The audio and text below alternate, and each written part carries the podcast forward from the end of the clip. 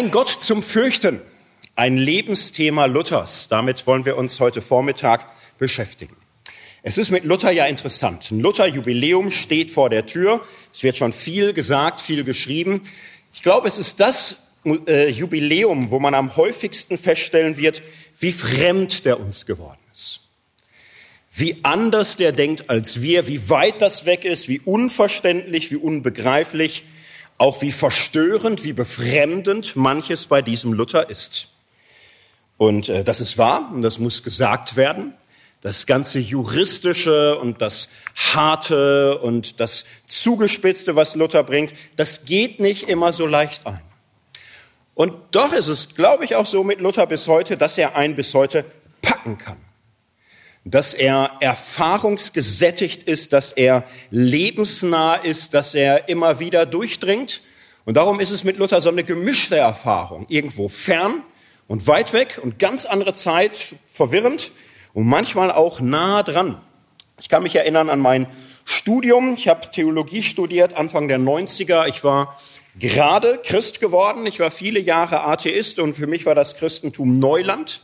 Das war eine Entdeckungsreise. Ich wusste nicht alles immer schon, musste mir das alles so entdecken. Und dann hörte ich so in meinem ersten Semester Luther, wichtig, und ganz wichtig von ihm vom unfreien Willen. Da müsste man mal drin gelesen haben. Und ich habe beim Lesen immer so ein bisschen überfunktioniert in meinem Leben. Ich habe mir das Buch dann genommen und habe es in einer Nacht durchgelesen. So und weiß nicht, ob ihr so Erfahrungen kennt. Es gibt so Einschnitte. So der erste Rausch, der erste Sex oder der erste Live-Auftritt mit einer Band, das erste Konzert einer Band, für die man immer schon so gebrannt hat.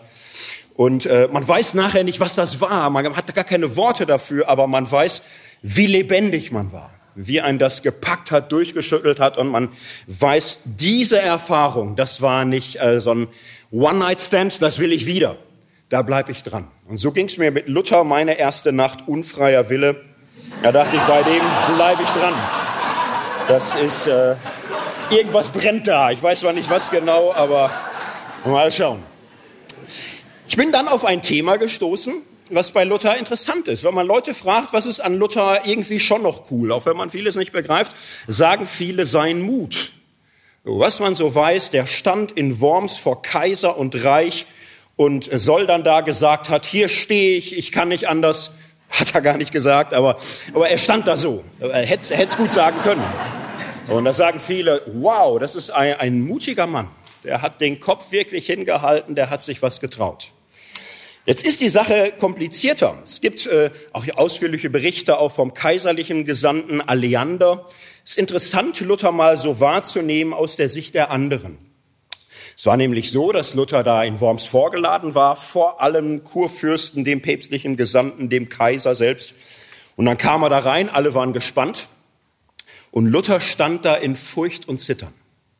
Und er hat fast kein Wort rausbekommen. Er fing an zu stottern, sich zu verhaspeln. Er sollte antworten, bekennt er sich zu seiner Lehre oder widerruft er ja oder nein? Er druckste rum, irgendwann stotterte er, er möchte noch einen Tag Bedenkzeit.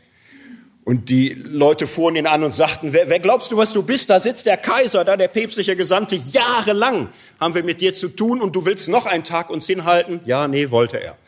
Man hat ihn so halb weggejagt und gesagt, morgen. Antwort. Ja oder nein? Und der Aleander frohlockte, schrieb dann auch so für seine Leute, der ist durch, der Luther war ein ganz kläglicher, jämmerlicher Auftritt, im, Grunde ein feiger Mönch, der weit über seine Verhältnisse hinaus hier aufgetrumpft hat und so. Im Grunde ist es gelaufen, er hat jedes Ansehen verloren. Ja, und am nächsten Tag dann, dieser Tag der Weltgeschichte, wo Luther vorbereitet ist, wo er sich in eine Stimmung reingebetet und gedacht hat, wo man auch vor Kaiser und Reich Eindruck hinterlässt. Er hält seine Rede und sagt am Ende, ich bin in meinem Gewissen gefangen in den Worten der Heiligen Schrift. Und wenn ich nicht durch klare Schriftzeugnisse oder eindeutige Vernunftgründe überwunden werde, dann äh, kann ich nicht widerrufen, Gott helfe mir, Amen. Und ging raus und Aleander beschrieb das so und er beschrieb es zähneknirschend, weil er wusste, das war ein verdammt guter Auftritt. Und er sah Luther rausgehen und beschreibt das dann so, als er an der Tür war, streckte Luther die Arme hoch. Und Aleander sagte, er streckte die Arme hoch wie so ein deutscher Kriegsknecht, wenn er einen guten Schlag getan hat und jubelt und sich freut. Und der Aleander beschreibt das so in diesem ganzen italienischen Befremden. Die Italiener waren Humanisten, die waren gebildet, die hatten Kultur. Wenn er so über diese Deutschen schreibt, ist immer die Stimmung, oh, wenn ich in Rom bin, auf die Straße gehe, dann sehe ich da Michelangelo, wie er auf dem Weg zur Arbeit ist, die Sixtinische Kapelle malt. Und diese Deutschen da in Wittenberg, wenn die auf die Straße gehen, dann steht da eine Sau oder eine Kuh und stinkt und, oh, dass die uns hier mit ihrem quälen, mit ihren deutschen Gedanken und so. Aber er merkte, das war ein Wirkungstreffer. So, das Reich bebte und Luther hatte Eindruck hinterlassen. Was ist das für ein Typ? So mutig, so standhaft, aber manchmal auch so zitternd, verzagt. Wie ist das mit der Angst bei Luther? Jetzt weiß man ja, es ist eine Angstgeschichte mit Luther, die ihn überhaupt ins Kloster treibt. So, dieses Gewitter bei Stotternheim, wo ein Blitz in seiner Nähe einschlägt, Luther durch und durch gerüttelt wird, auf die Knie stürzt und schreit, Heilige Anna, hilf, ich will ein Mönch werden. Und er hat das immer betont, ich bin nicht freiwillig ins Kloster gegangen, ich bin von Angst getrieben Mönch geworden. Und diese Angstgeschichte zieht sich durch sein Leben durch. Und sie, diese Angst hielt ihn auch als Mönch noch im Griff. Vielen Rückblicken beschreibt er das so. Zitat, also ward ich gebadet und getauft in meine Möncherei und hatte die rechte Schweißsucht. Gott sei Lob, dass ich mich nicht zu Tode geschwitzt habe. Luther hat immer wieder Panikattacken bekommen, Schweißausbrüche, wo er in Atemnot geriet, der Herzschlag rast, er in Ohnmacht fiel.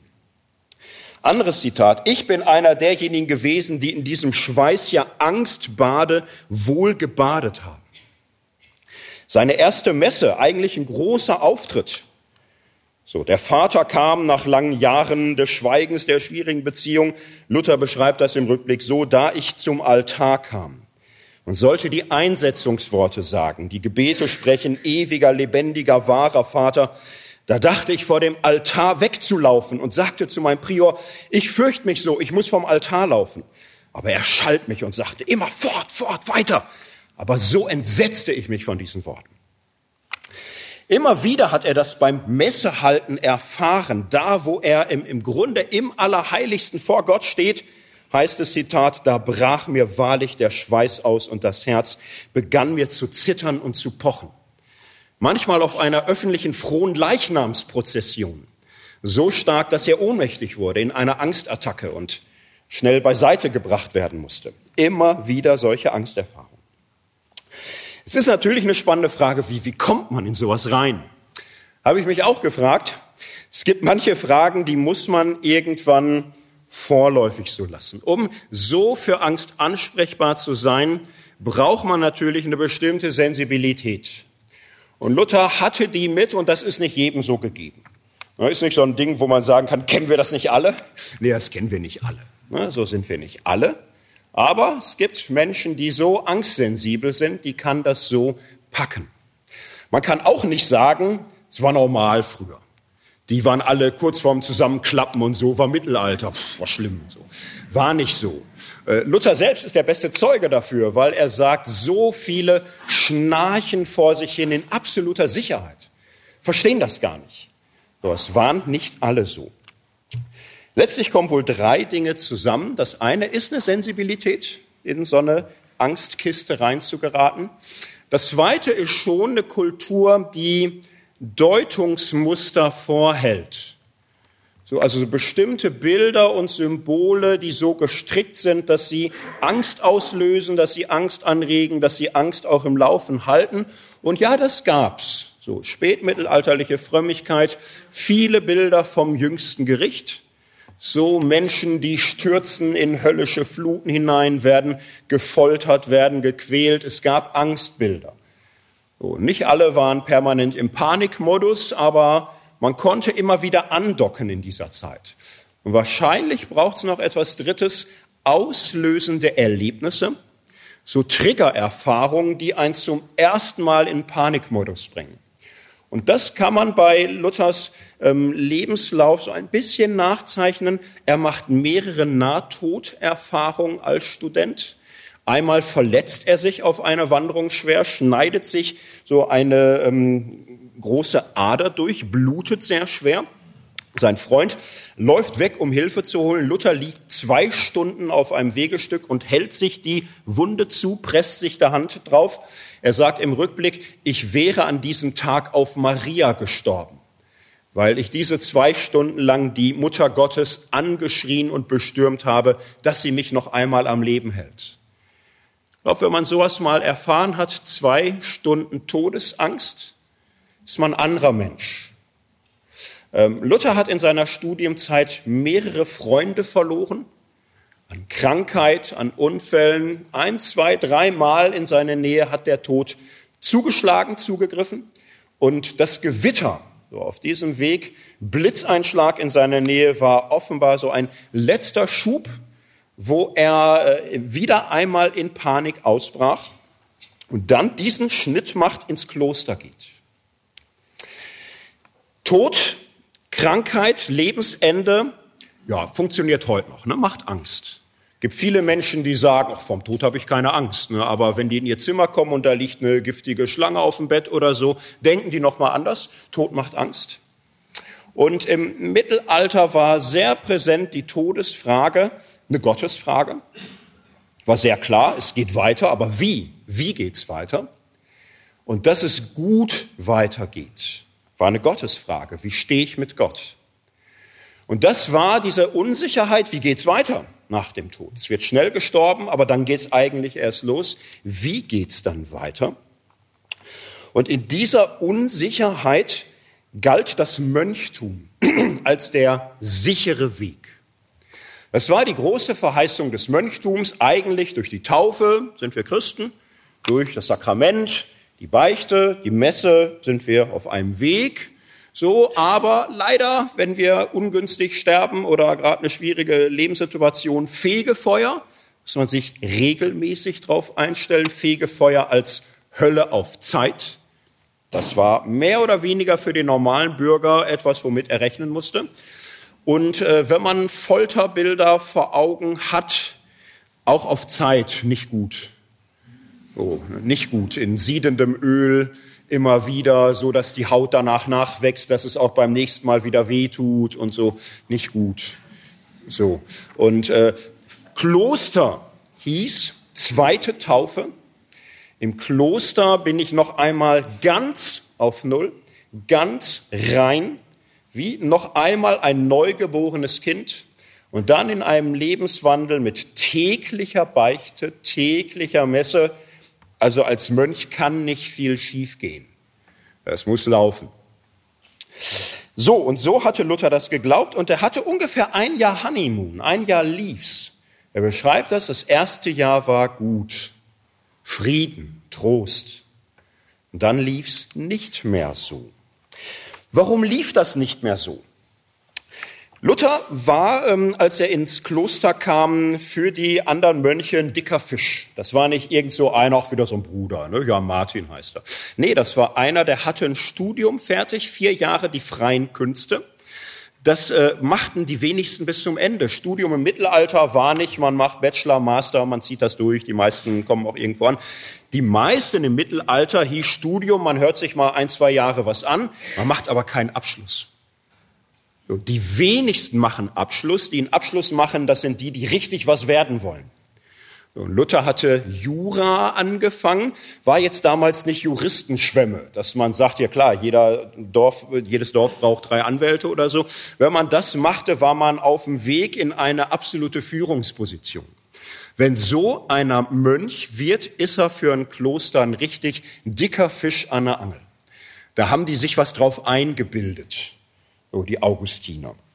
Insofern war sehr schnell klar, dieser Luther, der soll auch richtig studieren bei uns. Man muss ja nicht Theologie studieren, man konnte ja einfacher Bruder, gab ja immer viel zu tun, aber bei Luther war klar, der hat mehr auf dem Kasten, als man bräuchte bei Weitem. Der soll studieren und der soll auch richtig für uns was machen. Er wird früh gefördert von äh, seinem Orden, von Staupitz, dem Ordensoberen, macht dort Karriere und wird mit theologischen Studien beschäftigt. Dabei liegt es natürlich nah, sich aus heutiger Sicht mal zu fragen, was hat Luther besonders interessiert in der Theologie? Und, das war so meine Grundfrage in der Beschäftigung mit Luther. Was hat Luther eigentlich genau studiert im Blick auf sein Lebensthema? Auf den Umgang mit Angst, und in der Tat, bei den frühesten Texten, Vorlesungen und Schriften bei Luther merkt man, er hat sich intensiv damit beschäftigt, wie kann man Angst theologisch verstehen? Wie wird das eingeordnet? Und jetzt versuche ich uns in fünf Minuten nahezubringen, was Luther im Lauf der Zeit auch gelernt hat. Es ist mit der Angst in der Bibel schon nicht so ganz einfach. Denn es gibt so unterschiedliche Aussagen. Es gibt auf der einen Seite Aussagen wie, die Furcht des Herrn bleibt in Ewigkeit. Also Furcht ist etwas Positives, ist gut, gehört zum Glauben, absolut ein Teil der Frömmigkeit. Aber es gibt auf der anderen Seite auch die Aussage, die vollkommene Liebe treibt die Furcht aus. Also Furcht etwas, was eigentlich nicht sich so gehört, was nicht richtig ist, was von der Liebe überwunden wird. Jetzt würden wir heute, schlau wie wir sind, sagen, vielleicht ist es nicht dasselbe. Vielleicht ist das eine Ehrfurcht, vielleicht ist das andere Schrecken. Ähm, es war für die damals Timor. Es war so eins, ein Wort und es gehört ja irgendwo zum Spektrum. Andere Aussagen, Jesus sagt, fürchtet euch nicht vor denen, die den Leib töten können. Es gibt also eine Furcht, die man gar nicht haben soll als Christ. Da sagte man, das ist die weltliche Furcht. Die, Welt, die Angst vor weltlichem Übel sollen wir gar nicht haben. So, da steht Gott vor, da sind wir ganz in seiner Hand und da sollen wir nichts fürchten. Aber dann setzt Jesus fort und sagt, fürchtet euch aber vor dem, der Leib und Seele töten und in der Hölle verderben kann. Vor dem fürchtet euch. Oha, also eine solche Gerichtsfurcht, soll irgendwie doch sein. So, und jetzt merken wir, es ist ein bisschen schwierig. Nicht? Man soll sich fürchten, man soll sich nicht fürchten. Manche Furcht ist gut, manche Furcht ist schlecht. Augustin ist immer der Anfang aller Dinge in der Theologiegeschichte. Er hat fast alles zusammengeführt, was in der frühchristlichen, altkirchlichen Theologie da war. Im Mittelalter hat man alles entfaltet, was er gedacht hat. Der hat ausführlich über dieses Thema nachgedacht und der hat ein paar grundlegende Unterscheidungen eingeführt. Und Augustin hat das so versucht zu lösen. Er sagte, es gibt zweierlei Furcht. Es gibt kindliche Furcht. Kindliche Furcht, das ist die Furcht eines Kindes, äh, die Eltern nicht zu verärgern. So, das ist kindliche Furcht und das ist eine gute, reine Furcht. So, die Angst, ich möchte dem anderen nicht wehtun. Und das könnte man auch Ehrfurcht nennen, könnte auch sagen Respekt. Und diese Angst ist rein und gut in Ewigkeit, die Furcht, Gott ja nicht zu beleidigen. Es ist eine nicht schmerzhafte, nicht unlustvolle Furcht, sondern eine Furcht, die mit der Liebe und mit dem Vertrauen bestehen kann. Und dann gibt es eine andere Furcht, nicht die kindliche Furcht, sondern die Furcht des Knechts. Die Furcht eines Knechts, der Angst hat vor Strafe der irgendwie ein Glas umhaut und dann denkt, oh, wenn die Herrschaften nach Hause kommen, die Scherben sehen, Stock oder Peitsche. Knechtische Furcht. Und der darum immer versucht, alles richtig zu machen. Augustin sagt, es sind zwei grundlegend verschiedene Sorten von Furcht. Und dann, typisch augustinisch, äh, sagt er sowohl als auch. Einerseits ist es so, dass wir die gute Furcht haben sollen, und von der anderen heißt es eigentlich nicht. Die andere Furcht ist es, von der erste Johannesbrief sagt, die vollkommene Liebe treibt die knechtische Furcht aus. Diese knechtische Angst haben wir so als Sünder, als Menschen, die Gott nicht kennen, aber im Grunde ist es nicht richtig. So kann Augustin sagen, meistens aber dreht er es anders und sagt, na ja, so wie wir sind, getrennt von Gott, ist offenbar der Weg des Glaubens so, dass wir alle erstmal durch knechtische Furcht zum Glauben finden. Aus Angst vor Gottes Gericht, vor der Strafe Gottes, vor der Hölle, lernen wir Gott ernst zu nehmen, bekehren uns. Das ist dieses nötigt, sie hereinzukommen. So, und dann, dann lernen wir Gott zu lieben, ihm zu vertrauen und dann verschwindet auch diese knechtische Furcht. Aber diese knechtische Furcht ist nützlich. Durch sie findet eine Gewöhnung an die Gerechtigkeit statt. So, und das ist das Erbe, was Augustin hinterlassen hat. Und nun muss man sagen, das Mittelalter hat das verarbeitet, vereinseitigt und im Grunde die erste Einsicht Augustins nach und nach vergessen. Also dieses knechtische Furcht ist eigentlich etwas, was gar nicht in der Gottesbeziehung etwas zu suchen hat. Man hat im Mittelalter ganz stark ausgebaut so eine pädagogische Entwicklung. Erstmal Straffurcht, erstmal Gericht und Hölle. Anders kommt man gar nicht zum Glauben. Augustin konnte noch sagen, die wenigsten werden durch Liebe bekehrt, die meisten durch Furcht. Ne? Die Besten, die verstehen so, die werden von der Liebe Gottes angezogen. Den meisten muss man leider Druck machen, sonst tut sich da nichts. Aber nach Augustin, allen muss man Druck machen. Ohne Druck kommt überhaupt keiner zum Glauben. Wir brauchen alle ständig diesen Druck, wenn du nicht, dann. Und das setzt sich durch und das wird immer grundsätzlicher ausgebaut. Man macht unterschiedliche Formen der Angst. Angst vor weltlichem Leid soll man gar nicht haben. Wer irgendwie sich noch fürchtet vor Krankheit, vor Armut, vor, vor irgendwie, der ist geistlich nicht sehr reif. So, ne, da soll man wissen als Christ, äh, der Herz gegeben, der Herz genommen. Vor weltlichen Dingen habe ich keine Angst. Ich fürchte allein den Zorn Gottes. Und dann hieß es, diese Furcht soll nach und nach durchdrungen werden von Liebe, von Vertrauen. Sie soll durch die Gnade umgeformt werden hin zu dieser kindlichen Furcht. Aber im Lauf der Zeit sagt man, naja, die kindliche Furcht ist die Furcht des Himmels. Hier auf Erden sind wir in einem Umerziehungsprozess und die Gerichtsfurcht ist notwendig. So hat man es gemacht, so hat Luther das kennengelernt. Und jetzt muss man zunächst mal sagen, das ist ein Schema, das leistet ja auch etwas. So, es bietet auch etwas, denn es gibt der Erfahrung, vor dem Gericht Gottes zu zittern, einen sinnvollen Ort. Man kriegt eine Deutung angeboten und gesagt, du fürchtest dich vor dem Zorn Gottes? Ja, tue ich. Großartig. Denn so geht's los. Wir alle, wir, wir alle kommen daher. Ohne dieses Zittern findet niemand von uns zum Herrn. Und es ist eben etwas, was jetzt absolut dran ist und es entwickelt sich unter der Erziehung zur Gnade und wird mehr und mehr durch Liebe und Vertrauen verwandelt in eine reine Furcht. Also man bekommt eine sinnvolle Deutung für diese Gerichtsangst als eine positive Anfangsgestalt des Glaubens und man bekommt eine Perspektive, dass diese Angst okay ist, sie ist in Ordnung, und man bekommt eine Entwicklungsperspektive, sie darf sich verwandeln und mehr und mehr ihre beherrschende Stelle im Leben verlieren. So.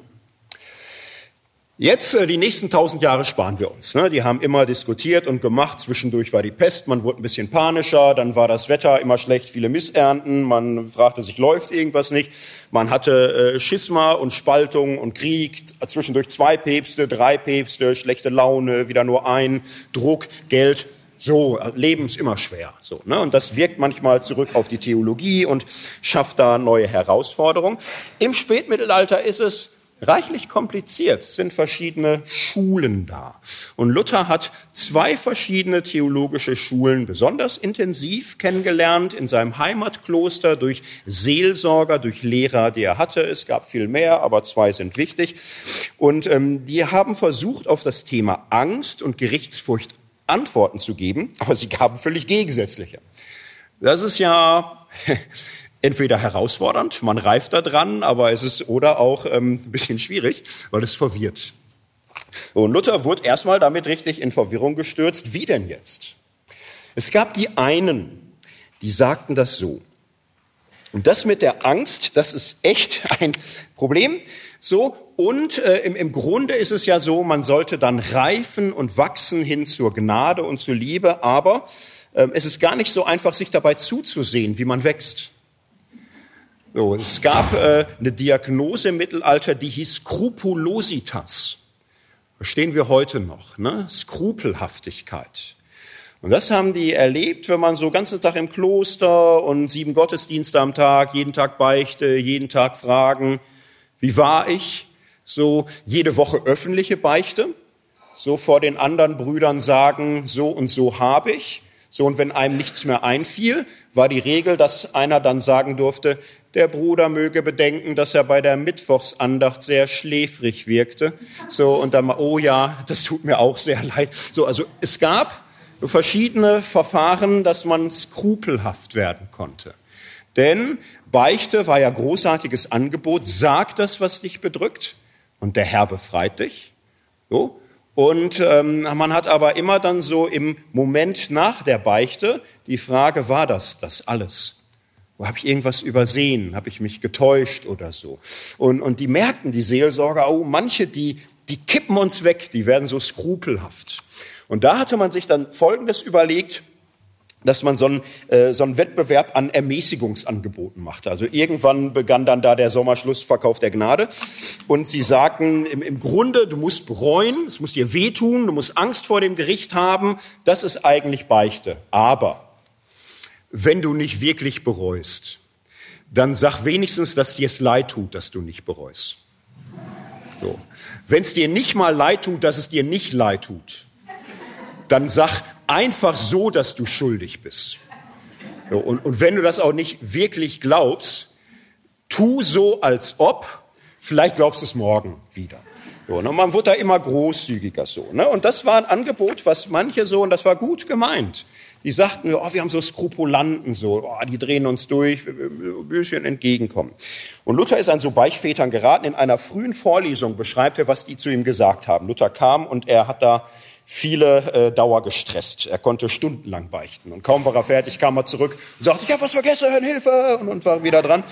Und er hat irgendeinen so Beichtvater, den zitierte er in einer Vorlesung. Der hat ihm dann gesagt, als Luther wiederkam, wah! So ein äh, Wehlaut. Warum bist du denn so sehr erschüttert über dich?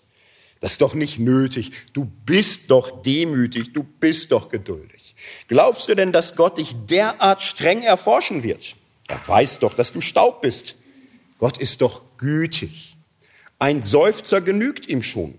Denkst du denn, dass niemand gerettet wird, der nicht so streng mit sich verfährt wie du?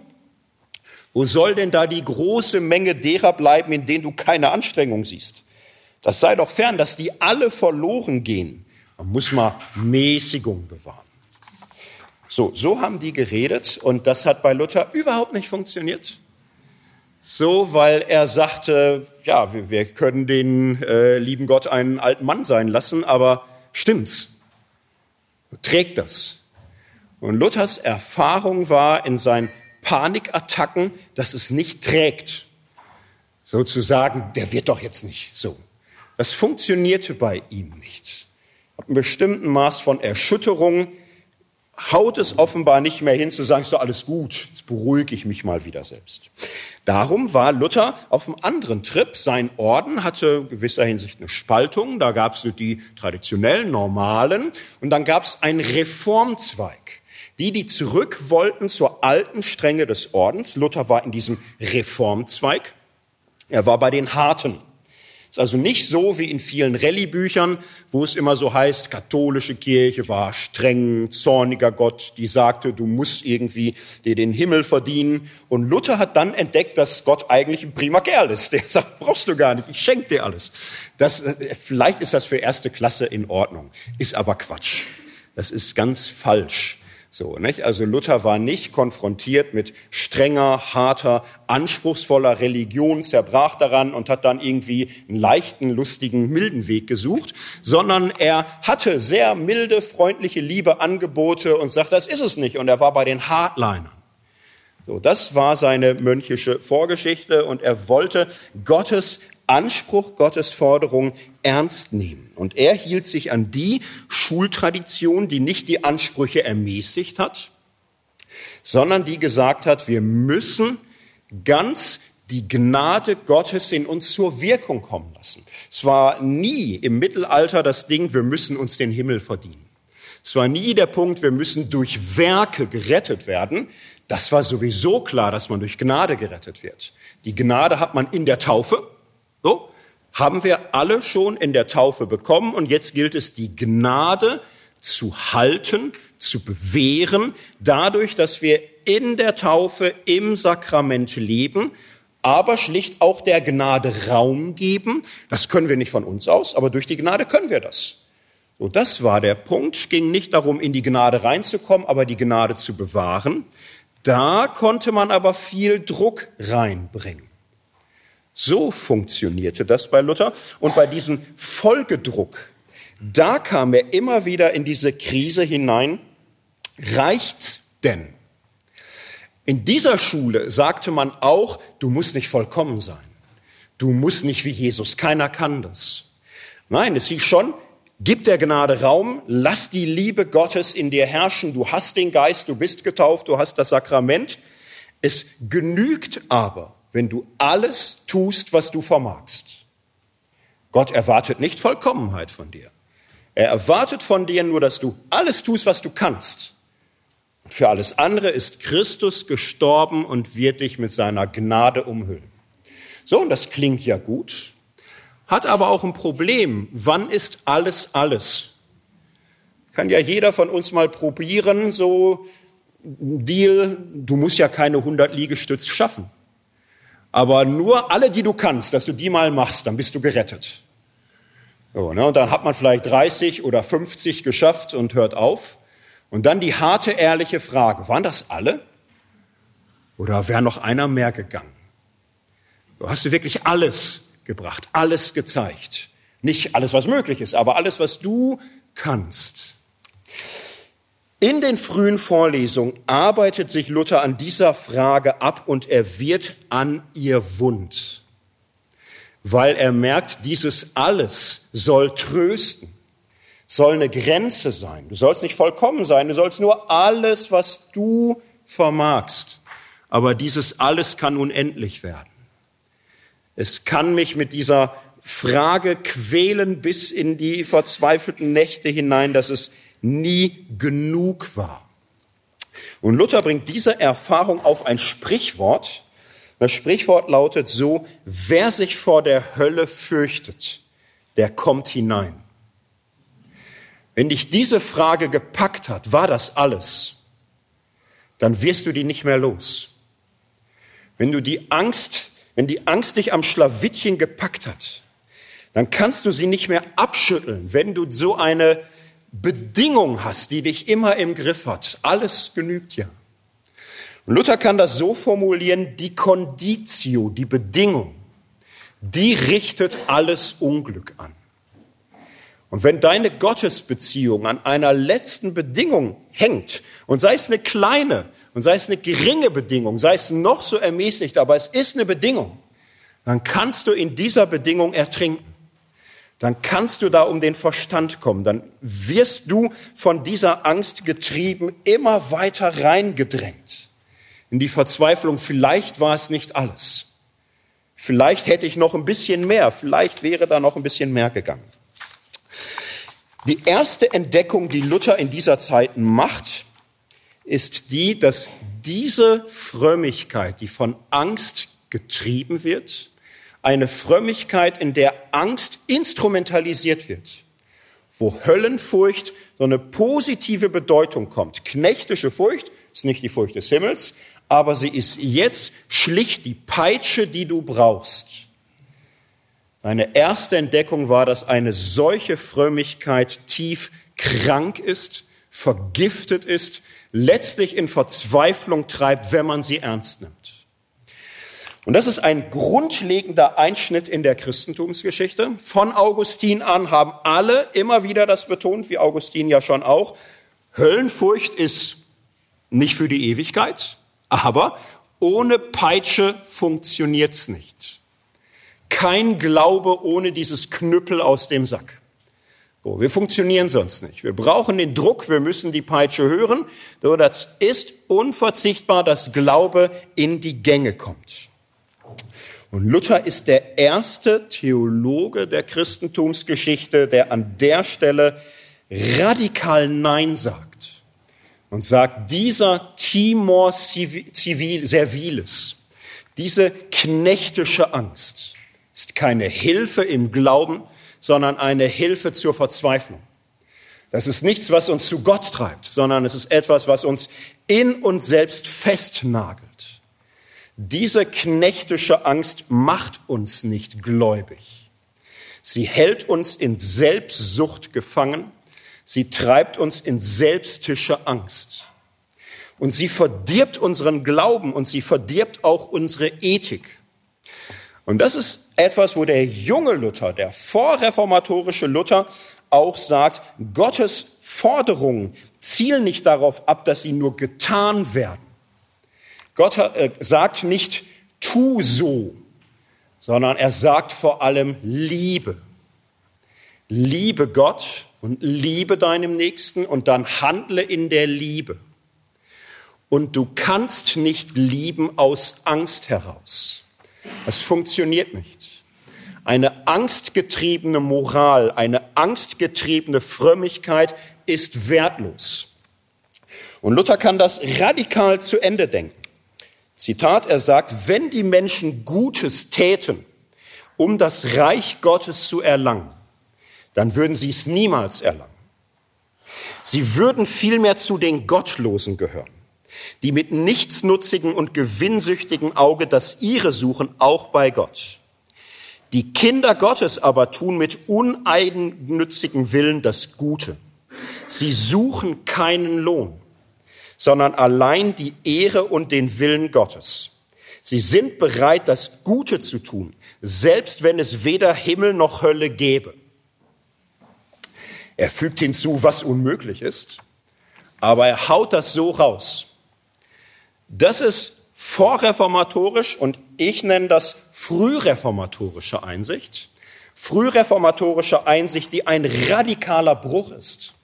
Und ich würde behaupten, wäre Luther gestorben vor den 95 Thesen, vor der Entdeckung des Evangeliums, vor dem Wormser Reichstag, er hätte deswegen schon ein 500. Jubiläum verdient, weil das eine ungeheure Einsicht ist, Angstgetriebene Frömmigkeit ist vergiftet.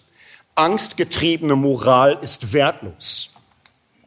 Es gibt Menschen, die heute noch sagen, habe ich mal erlebt, eine Frau, die sagte, ja, klar, man könnte in sexualethischen Fragen sich ja auch mal eine großzügigere Meinung gönnen, ein bisschen mehr Barmherzigkeit, aber ich habe da Angst wegen so paar Bibelstellen, ähm, ich bleib mal lieber auf der sicheren Seite. Bleib mal, geh mal lieber auf Nummer sicher, halt das fest, so, das und das ist Sünde, weil will ja nicht verloren gehen. Gehe ich lieber auf Nummer sicher und bleib dabei. Oh, das gibt's noch. Von Luther her hätte ich da eine ganz schlechte Nachricht. Das ist nicht die sichere Seite. Das, das ist nicht Nummer sicher. Das ist voll daneben.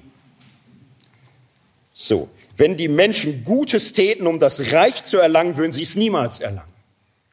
Wenn Menschen irgendetwas tun oder irgendetwas denken oder irgendwelche Meinungen festhalten, weil sie glauben, damit auf Nummer sicher zu gehen, dann gehen sie vorbei an dem, was wirklich gut ist. An dem, was wirklich Liebe Gottes und Liebe zum Nächsten ist. Und diese Kritik dieser falschen Angst in der Frömmigkeit ist einer der grundlegendsten Einsichten, die der frühe Luther entwickelt. Seinen weiteren Weg fasse ich jetzt sehr kurz. Wir haben viel gehört bereits in diesen Tagen. Es ist bekannt, darum jetzt so ein bisschen im Klickverfahren die wichtigsten Stationen. Ähm, Luther merkt, was nicht funktioniert. Das ist ihm irgendwann sicher. Seelsorger Staupitz und andere beißen sich an seinen Krisen so ein bisschen die Zähne aus. Staupitz sagt irgendwann, du, ich, ich verstehe dich nicht, ich kann dir nicht helfen, aber was ich dir sagen kann, halt dich an diesem Jesus. Halt an Jesus fest und warte auf sein Erbarmen. Und ich weiß, dass Jesus ein, ein Barmherziger ist. Bleib bei ihm. Und, und Luther versuchte das. Er las die Bibel, er las die Psalmen, er legte sie immer wieder aus. und er las sie unter Anweisung seines Seelsorgers Staupitz so, dass er sagte, die Psalmen sind Gebete Christi. Und dann entdeckte Luther in den Psalmen die Klagen, wo die Beter sagen, Herr, ich habe Angst, mir steht das Wasser bis zur Kehle. Wo bist du? Ich bin verzweifelt und allein. Ich schreie um Hilfe, aber niemand ist da. Und Luther fand sich in diesen Worten. Und auch das könnte man sagen, kaum jemand, vielleicht niemand hat vor Luther so sehr die Klage entdeckt. Die Klage vor Gott, die Verzweiflung, den Schrei um Hilfe. Luther hat ganz ausführlich diese Stellen ausgelegt, viel stärker als alle anderen, die dann immer ruckzuck sagten, wir sollen Gott loben und danken für all seine Gnade und Güte. Und Luther blieb ganz lange bei diesen Verzweiflungspsalmen, dem, was er später Anfechtung nannte. Und dann brachte er das zusammen und sagte, hoppla, das sind doch Gebete Christi. Jesus betet doch am Kreuz den 22. Psalm. Mein Gott, warum hast du mich verlassen? Das heißt, wenn ich meine Angst vor Gott rausschreie, dann bin ich in meiner Angst nicht von Gott getrennt. Dann darf ich mit meiner Angst vor Gott sein. Und das war für Luther eine weitere neue Entdeckung. Denn das Problem war ja, die alten Angebote konnten sagen, Höllenangst ist super, geht gar nicht ohne. Und ähm, muss natürlich jetzt weiterkommen. So, also du solltest im Laufe der Zeit in der Liebe wachsen. Und dass das nicht so hinhaute, das ist das Problem. So, dass äh, bei der Selbstbeobachtung er immer wieder absolute Zusammenbrüche hatte, Verzweiflungsteufelskreise der Gedanken, dass er Schweißausbrüche bekam. Da dachten die irgendwann, du, das ist, äh, du musst mal ausgeschwitzt haben. Du musst da rauskommen. Du bist jahrelang Christ, täglich Beichte. Was ist los mit dir? Bis hin zu so Horrorgedanken, die Gnade funktioniert bei mir nicht. Bin ich etwa einer von denen, die Gott verworfen hat? Bin ich irgendwie einer, der von Gott geschaffen ist als Zeichen des Unheils, als einer, der nicht dabei sein soll, weil es nicht funktioniert? Und wieder ein neuer Teufelskreis. Und dann die Erfahrung zu machen, die Angst, die Panik trennt mich nicht vor Gott, sondern kann und darf sein war für diesen frühen Luther eine ungeheure Entdeckung. In einer anderen frühen Vorlesung, Römerbrief 1515, auch lange vor dem Sola Fide, vor der vollständigen Rechtfertigungslehre, hat Luther eine ungeheure Passage mal. Da geht es um etwas, wir würden das Zwangsgedanken nennen. Und das war etwas, wo die Seelsorgeanleitung voll von waren. Das war offensichtlich ein Phänomen. Mönche, die den ganzen Tag über Gott nachdenken sollten, bekamen manchmal so Stress. Weil es zum Beispiel hieß, du sollst Gott nicht lästern. Du sollst seinen Namen nicht missbrauchen. Keine Lästergedanken. Das kennen wir alle das Phänomen, wenn ich sage, jetzt denkt, was ihr wollt, aber nicht an grüne Elefanten. Kriegen wir Probleme. Und das haben die damals auch irgendwie gemerkt. Wenn man weiß, nicht lästern, schwierig.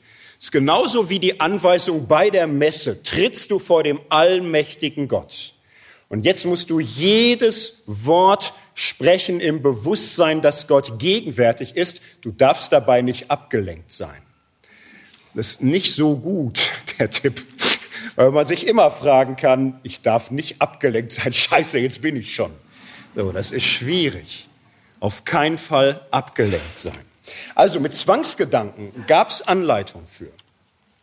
Und Luther setzt da aber richtig ein drauf. Er beschreibt das hier so. Selbst wenn jemand unter dem übermächtigen Druck der Anfechtung lästerte, er ging des Will, um dessen Willen nicht zugrunde, denn unser Gott ist nicht ein Gott der Ungeduld und der Grausamkeit, auch nicht den Gottlosen gegenüber. Das sage ich denen zum Trost, die beständig von Gottes lästerlichen Gedanken gequält werden. Klammer auf. Wir wissen aus späteren Rückblicken, dass Luther hier zu sich redet. Er sagt zu sich im Rückblick, ich liebte diesen Gott nicht, ich hasste ihn. So, aber hier sagt er es für andere, und das ist ja immer schon mal gut. Das sage ich denen zum Trost, die von gotteslästerlichen Gedanken gequält werden und sich allzu sehr ängstigen. Obgleich solche Gotteslästerung, weil sie gewaltsam vom Teufel Menschen wider ihren Willen abgepresst sind, bisweilen willkommener klingen in Gottes Ohr als selbst das Halleluja oder irgendein Jubellied. Das hört man in vielen Gemeinden nicht oft, oder? So, dass in Gottes Ohren Lästerung Gottes, Fluch Gottes, Gottes Beschimpfung lieblicher klingen kann als Lobpreis, als Halleluja. Hört man heute noch nicht oft. Aber Luther haut das hier raus. Er sagt, unser Gott ist kein grausamer Gott, sondern ein barmherziger, denn er sieht, dass es dir abgepresst wird. Und jetzt kommt so ein bisschen der Kniff dabei. Je grausiger und scheußlicher eine Gotteslästerung ist, umso willkommener ist sie Gott. Wenn das Herz dabei fühlt, dass es diese Gotteslästerung nicht will, weil es sie nicht aus dem Herzen hervorholt. Das Zeichen dafür, dass diese Gotteslästerung nicht von Herzen gewollt ist, ist, dass derjenige in zitternder Angst schwebt und erschrocken ist, dass er so etwas getan hat. Und das ist eine psychologische Revolution.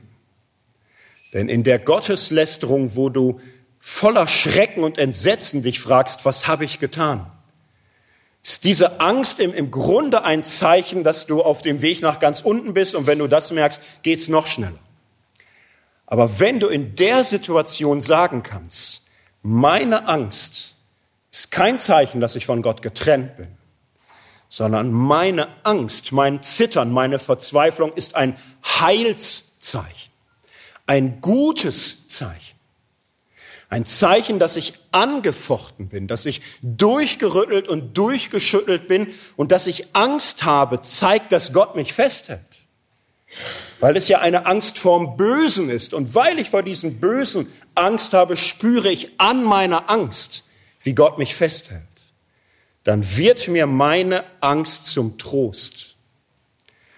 Und das ist der Weg, wie der junge Luther, der frühreformatorische Luther gelernt hat, seine Angst anders zu deuten, anders zu bewerten. Nicht mehr als Teil eines Teufelskreises, sondern als Heilszeichen. Und das treibt er dann sehr radikal. In dieser Zeit sagt Luther, der sichere, der furchtlose, der stolze, das ist der Gottlose. Der, der sicher ist in seine Frömmigkeit, der, der glaubt, dass alles in Ordnung ist, der hat nichts verstanden der Erschrockene, der Zerschlagene, der von Ängsten gepeinigte. Das ist der, bei dem Gott ist. Die Elenden und Zerschlagenden, die Armen, die Niedrigen, die geistlich Armen. Das ist das Zeichen des Heils. Und frühreformatorische Theologie heißt bei Luther, die wahren Christen werden ihrem Herrn gleichgestaltet. Gott führt sie hinein in die Finsternis des Kreuzes, in die Angst von Gethsemane, in das Zittern und Zagen. Und sie finden zu ihrem Herrn durch Furcht und Zittern, so wie Jesus durch Kreuz und Leiden verherrlicht wurde. Glauben heißt mit Christus leiden, mit Christus Angst haben. Glauben heißt zittern und ungewiss sein. Das sind die wahren Kinder Gottes. Das ist seine frühreformatorische Theologie, eine Theologie voller Christus und eine Theologie voller Gnade, die Gnade allein. Es ist eine Theologie ohne Evangelium und ohne sola fide. Das ist nicht da in dieser Zeit. Aber mit dieser frühreformatorischen Theologie beginnt Luther den Kampf gegen den Ablass. Warum? Der Ablass ist ja super gut gemeint. Der Ablass war ja für die, die nach allen Beichten, nach aller Reue, nach allem immer so fragten, reicht's? So, und dann zu hören, du, es reicht und der heilige Vater in Rom, überleg mal, wie barmherzig der ist, sagt dir, und wenn du noch unsicher bist, dass vielleicht eine Restzeit Fegefeuer, wir haben da so einen Kasten und eine kleine Geldzahlung und sozial gestaffelt. Jeder kann sich das leisten. Wenig für die Armen, viel für die Reichen. Und du tust ein gutes Werk, du baust den Petersdom mit, wo der heilige Vater Gott an, ist das nicht großartig? Du bist Teil dieses wunderbaren Werks und es schwarz auf weiß. Du bist begnadigt, du hast gezahlt, was gefehlt haben möge, sobald das Geld im Kasten klingt, die Seele aus dem Fegefeuer springt und das Beste kommt noch für deinen toten Papa und deine tote Oma auch. Das war ja ein, ein Gnadenfeuerwerk, das war ja großartig. So. Und äh, für Luther war das entsetzlich, weil er sagte, hier wird eine falsche Frömmigkeit bedient. Luther sagte, der wahre Gläubige will gar nicht die Strafe vermeiden. Wahrer Glaube ist doch nicht, zahle ich halt was, spare ich mir die Strafe. Wahrer Glaube liebt die Strafe. Und der wahre Gläubige geht gerne ins Fegefeuer und lobt und ehrt Gott dadurch, dass er alles willig leidet. Dieser Luther kannte sagen, und wenn es Gottes guter Wille ist, dass ich in die Hölle komme, dann will ich ihm auch darin Recht geben. Und wenn ich Gott in der Hölle Recht gebe und ihn lobe dafür, dass er mich verdammt, dann bin ich selbst da von Gott ungeschieden und mit Gott versöhnt in meinem Willen, dass ich ihm Recht gebe. So ist wahrer Glaube. Und darum war für ihn der Ablass nicht zu streng, sondern zu lax. Äh, war zu lax einfach. So, wahrer Glaube liebt die Strafe und nimmt alles aus Gottes Hand an, was Gott verfügt. In der Folgezeit, und das ist bekannt, kriegt Luther richtig Stress mit seiner Ablasskritik. Er wird anders gefordert, schlicht zu sagen, kann ich für das, was ich vertreten habe, den Kopf hinhalten? Bin ich dafür bereit zu brennen? Das muss er sich fragen. Das muss er sich für seine Anhänger fragen. Bin ich bereit dafür zu brennen, für das, was ich sage? Das heißt, er wird ganz anders mit einer Gewissheitsfrage konfrontiert. Und in dieser Konfrontation bin ich gewiss genug, mein ganzes Leben dafür zu wagen. Geht Luther nochmal ganz neu über alles hinweg. Und die reife reformatorische Theologie macht jetzt etwas auseinander, was ineinander lag. In der frühreformatorischen liegen die Gnade Gottes und das Selbstgericht, der Glaube und die Angst in eins. Es ist im Grunde Gericht und Gnade in Christus eng verbunden. 1518 sagt Luther so, diese Erfahrung von Gericht, von Angst und Schrecken, es ist Gesetz, es ist Sündenerkenntnis. Und wenn ich dann Gottes Vergebung höre, Gottes Gnade höre, den Freispruch, dir sind deine Sünden vergeben, und spüre, dass dieses Wort mich ergreift, mich packt, ich von Vertrauen erfüllt werde und das glaube, dann bin ich gerettet durch dieses Wort allein im Glauben allein. Das ist sola fide. Und nun sind Gesetz und Evangelium zweierlei, gehört eng zusammen, aber es wird deutlich unterschieden, denn nun ist Glaube Gewissheit. Vorher war Glaube Ungewissheit. Er musste ungewiss sein. Die sicheren sind ja die Stolzen und die Falschen. Und in dem Moment, wo Luther absolute Gewissheit braucht, kann ich das gegen Rom vertreten. Reife Rechtfertigung, Glaube allein. Glaube ist Heilsgewissheit. Und darum überwindet solcher Glaube auch alle Angst, so wie das Evangelium vom Schrecken des Gesetzes tröstet. So, jetzt könnte man sagen, das war schon mal was. Angst bei Luther.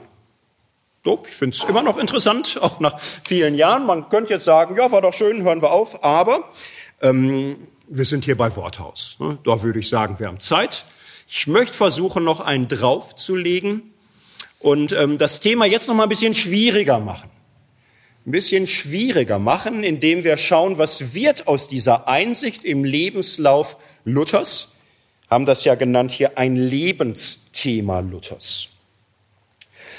Es ist mit Luther so, dass er 1518 und die Folgejahre wie in einem Rausch seine Sprache findet, sein Evangelium findet, seine Rechtfertigungslehre. Er hat gute Jahre, wo er auch, äh, sagen wir mal, anfallsfrei lebt. So. Er ist selbstbewusst, er ist aktiv, er heiratet, er kriegt Kinder, er zeigt klare Kante, die Dinge laufen. Und dann geht's irgendwann nicht mehr so rund.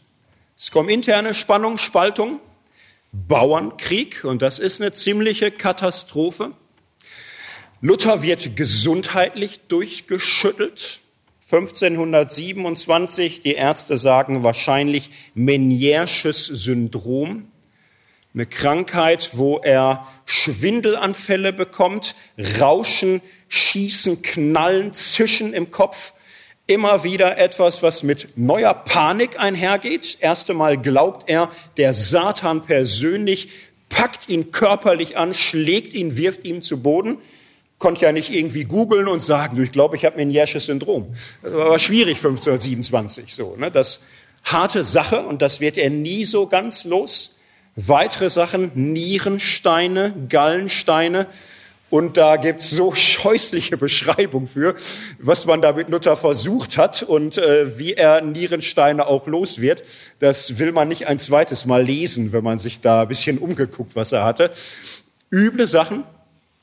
Er kriegt ähm, erhebliche Schübe, äh, Melancholie, depressive Verstimmung, erhebliche innere Anfechtung, dass er Europa teilweise in Flammen aufgehen sieht, Spaltung im eigenen Lager. Täufer, in der Schweiz sind sie nicht mehr dabei, intern permanent Gegenreformationen setzt hier und da an, Freunde, Anhänger werden öffentlich verbrannt so ungeheuer schwerwiegende Erschütterung. Und für ihn die Frage, was ist denn, wenn ich dazu beigetragen habe? Wenn mir irgendwann Gott oder der Satan zeigt, was aus meinem Wirken wurde, und ich all diese Leichenberge und all die Verzweiflung und die Not nochmal sehe und dann höre, und du bist schuld daran. Wie stehe ich dann da? So, also er wird durchgeschüttelt und durchgerüttelt und vieles aus seiner Frühzeit kehrt wieder. Er nennt das in seiner Spätzeit Anfechtung. Das wird einer der Hauptthemen seiner späten ähm, Theologie. Ich möchte jetzt auf ein Thema eingehen. Das ist jetzt etwas spezieller, aber warum mal nicht? Ähm, es gibt einen Streit, der zieht sich über fast 20 Jahre in seinem Leben, der sogenannte Antinoma-Streit. Während vielleicht nur die Experten mal gehört haben, Antinoma-Streit war etwas, was in den 20er Jahren begonnen hat. Ein Theologe Agricola fing damit an, andere ließen sich darauf ein. Es gab Leute in Luthers Umkreis, die sagten, jawohl, Evangelium, Rechtfertigung, super. Und habe ich doch richtig verstanden, das heißt, wir glauben an die Gnade Gottes, an das Evangelium, das ist alles so. Und wir brauchen doch jetzt im Grunde nicht mehr das Gesetz, was uns mit der Hölle bedroht, was Strafe ankündigt, wir brauchen doch jetzt gar nicht mehr so die Peitsche, den Knüppel aus dem Sack, den Druck. Wir leben vom Evangelium her. Das Gesetz ist auf dem Rathaus gut. Zehn Gebote haben noch nie geschadet. Aber wir leben mit Jesus, wir leben im Evangelium, wir leben in der Liebe. Sünde, klar, wir erkennen, dass wir zurückbleiben, wenn wir auf Jesus schauen. So, da sehen wir an Jesus, wir bleiben zurück, das ist wichtig, aber das Evangelium allein Jesus allein bringt uns doch dann immer auf dem Weg. Klingt jetzt erstmal nicht dämlich. Und ich hätte so ein bisschen das Gefühl, wenn man das mal so vorstellt, würden 90 Prozent aller Protestanten sagen, ja, super, genau. Was sollen wir jetzt hier ab und zu noch mal Donnerwetter, Gericht und Hölle machen wir ja gar nicht mehr und so ist eigentlich sind gute Leute. Wann haben die 500. Jubiläum, dass wir das auch richtig feiern? Das ist ja schön. Luther fand das furchtbar. Er fand das entsetzlich, er hielt das für einen völligen Irrweg und er ist da in Rage geraten. Und er fing immer wieder an und konnte sich nicht beruhigen. Und das ist im Detail jetzt auch ein bisschen unerfreulich und ich sage heute Nachmittag ja noch was über die Juden und es gibt auch wirklich Unerfreuliches bei Luther. Ich bleib heute Vormittag mal bei dem, wo er meines Erachtens wirklich was hatte, was Wesentliches erwischt hatte, was er festhielt. Luther sagte so, wenn wir nur noch Gott als den Lieben verkünden, nur noch ein Liebe Gottes Evangelium nur noch einen gnädigen Gott haben, dann haben wir ein Schönwetterchristentum. Das klingt gut und damit kommt man auch zurecht, so, aber in den großen Krisen unseres Lebens trägt das nicht. Es wird keinen Bestand haben. Wir werden damit scheitern. Zu unserem Leben gehören solche Phasen der Angefochtenheit wo wir in uns selbst spüren, dass wir mit Gott nicht klar sind, wo wir über uns selbst erschrecken, wo wir an uns selbst verzweifeln. Und zu unserem Leben mit Gott gehören auch Phasen, wo wir Gott nicht mehr erfahren, Gott fern ist, wo sich der Himmel verfinstert, wo ein riesiges Schweigen das Einzige ist, was wir mit Gott nur noch verbinden. Und was machen wir dann? Wenn alles, was wir kennen, ein schön Wetter-Evangelium ist, mit einem lieben Gott, wo alle sagen, auch bei mir ist er lieb. Er funktioniert noch. Keine Probleme mit. So. Das ist der Punkt, wo Luther sagt, das ist Gesetz. Und das ist so ein bisschen verwirrend, weil normal denkt man, Gesetz ist zehn Gebote, ist Moral, tu dies, lass das, ist es auch. Für Luther ist Gesetz aber mehr und vor allem ist es diese Erfahrungsdimension, diese Erfahrung der Krise, der Anklage, der Erschütterung, aber auch der Gottesferne, der Verborgenheit Gottes. Und Luther ringt damit. Er versucht das zu erklären. Seine Gegner treiben ihn damit zu Weißglut, dass sie sagen, ja, aber Luther, guck mal hier deine frühen Schriften. Da bist du Evangelium, Gnade, Liebe. Das ist doch super, deine frühen Schriften. So, das ist doch, was du jetzt sagst, Gericht, Ferne Gottes, Gesetz, Zorn, ist das nicht ein Rückfall in überwundene Einsichten? Und Luther macht da ganz interessante Beobachtungen. Er sagt, damals, vor 25 Jahren, war es eine andere Welt. Viele waren erschrocken über ihre Sünde. Und viele kämpften in der Beichte und wussten nicht weiter. Und damals konnten wir die Liebe allein, die Gnade allein, Christus allein als den süßen Herrn verkünden, weil der Schrecken uns in den Gliedern steckte. Und wenn wir dasselbe heute so sagen würden, wo viele nicht die Frage haben, nicht den Hunger, nicht die Sehnsucht, dann ist das, was damals wahr gewesen ist, heute unwahr.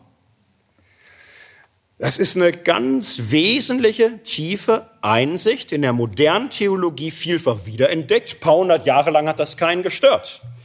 Dietrich Bonhoeffer konnte das so sagen, eine Erkenntnis ist nicht wahr, unabhängig von der Existenz, innerhalb der sie gewonnen wurde. Eine Einsicht, eine These, eine Lehre ist niemals an sich wahr, sondern immer vor einem bestimmten Hintergrund, immer im Blick auf eine bestimmte Frage. Die Theologen Paul Tillich da großen Wert darauf gelegt, Wahrheit ist nicht an sich Wahrheit, sondern immer als Antwort auf eine bestimmte Frage. Und wenn die Frage nicht da ist, kannst du nicht die Antwort wiederholen und sagen, bleibt wahr. Das funktioniert so nicht. Luther beschreibt das genau so. Die Wahrheit ist nicht immer gleich. Sie muss sich ausrichten an der jeweiligen Situation. Luther hat das mit dem Gesetzesbegriff wahrscheinlich etwas unglücklich und etwas vertrackt und etwas zu dicht zusammengeballt. Darum sind viele dieser Einsichten seiner Antinoma-Disputation heute oft kaum bekannt, oft kaum verfügbar. Ich möchte in den letzten Minuten, so viel habe ich noch, mal versuchen mit einem anderen Marburger Theologen, das in anderer Sprache zu sagen, ohne Gesetz, ohne diese altfränkischen Begriffe des 16. Jahrhunderts. Ich finde, der Marburger Theologe Rudolf Otto, der ist nicht so bekannt, wie er es verdient hätte, weil der, finde ich, ein genialer Pionier ist in eine moderne Epoche, wo wir manches neu sagen müssen, um es wirklich noch so verstehen zu können, wie es mal gemeint war. Rudolf Otto war Lutherforscher, er wollte aber auch wirklich in dieser klassischen Moderne der Weimarer Zeit neu sagen, wie wir das begreifen können. Und er hat versucht, Grundeinsichten Luthers noch einmal neu aufzudröseln. Und das, was Luther so beschreibt als Gesetz und Evangelium, als verborgener Gott, als ferner Gott und offenbarer Gott, das bringt Rudolf Otto auf neue Formeln. Und Otto sagt das so, Gott im Sinne des Luther, äh, Gott im Sinne der Bibel und im Sinne Luthers ist ein Mysterium tremendum et fascinosum, ab der späteren Auflage Faszinanz. Und Otto sortiert das so, er sagt, Gott ist das Faszinosum, das, was uns anzieht. Faszinosum steht für ihn für die Liebe Gottes, für die Barmherzigkeit, für diese Gnade, sagen wir für dieses Sola Caritas. Gott ist dieser glühende Liebe, äh, Backofen voller Liebe und nichts fasziniert mehr als die Erfahrung bedingungsloser Liebe. So, und das ist Gott. Und wenn wir Gott darauf reduzieren, wenn wir den Gottesgedanken auf einen lieben Gott reduzieren, dann verflachen wir ihn. Gott, so Otto, ist zugleich auch das Tremendum. Das, was uns erbeben lässt, das, was größer ist als alles, was wir fassen können, das, was mächtiger ist als alles, was wir in den Griff kriegen. Man kann das versauen, indem, indem man sagt, Macht, wir wollen doch auch die Macht Gottes von Christus her verstehen. Das ist wahr, ist absolut nötig, aber auch wenn wir Macht von Ostern her verstehen, als die Macht der Liebe, bleibt es Macht, die größer und stärker und auch unheimlicher ist als alles, was wir fassen können. Darum ist Gott faszinosum, aber auch tremendum. Und mehr noch so, Otto, dieser Gott ist zugleich Mysterium. Wir versuchen ihn zu beschreiben. Wir versuchen zu sagen, was er ist. Und wir sollen das genau tun und sorgfältig und gründlich. Und je mehr wir das schaffen, Gott zu denken, verliert er dadurch nicht seine Geheimnishaftigkeit, sondern das Geheimnis wächst mit. Wir können es so klar sagen, wie wir wollen und davon durchdrungen und ergriffen sein und können es doch nicht begreifen. Und das sollten wir im Bewusstsein behalten. Und das ist eine doppelte Spannung, eine Spannung von Mysterium, Geheimnis, was verborgen und fern und ungreifbar ist und zugleich nah, gegenwärtig, was wir sagen können und nicht sagen können.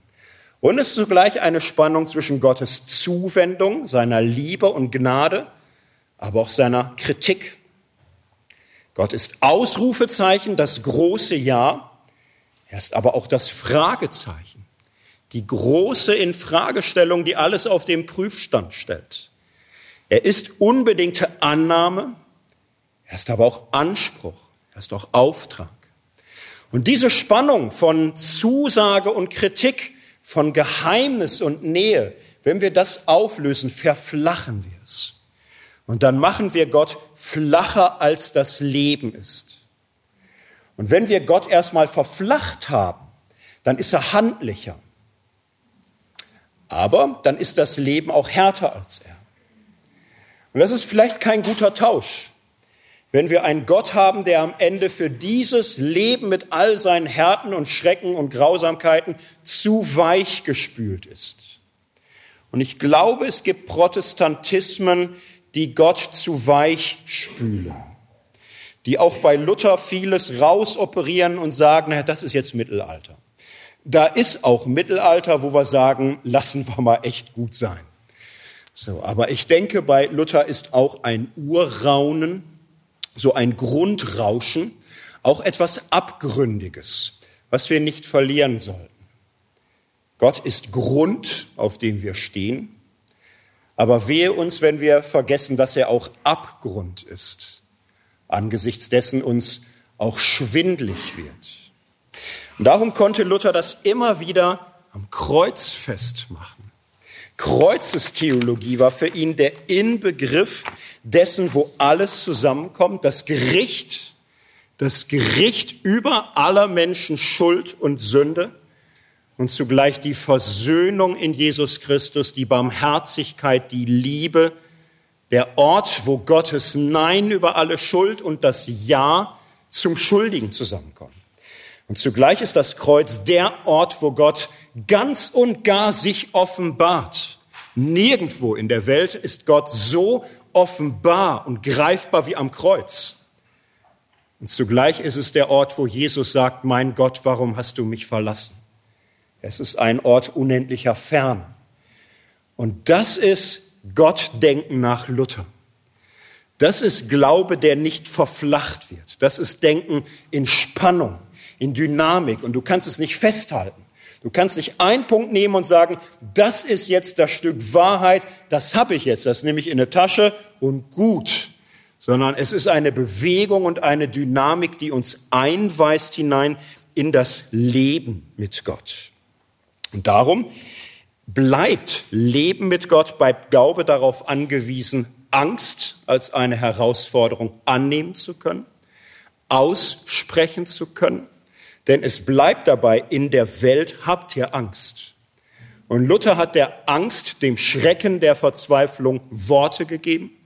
Und er hat ihr einen Ort gegeben in der christlichen Existenz, dass Glaube immer auch angefochtene Existenz ist. Und diese Anfechtung hat er immer zugleich überboten. In der Welt habt ihr Angst, aber Christus spricht, seid getrost, ich habe die Welt überwunden. Im Glauben gibt es Trost, gibt es Erbarmen und gibt es Ruhe und Frieden, weil Gott nicht alle Angst auslöscht und beseitigt, aber doch immer wieder tröstet und uns in unserer Angst erlöst und befreit.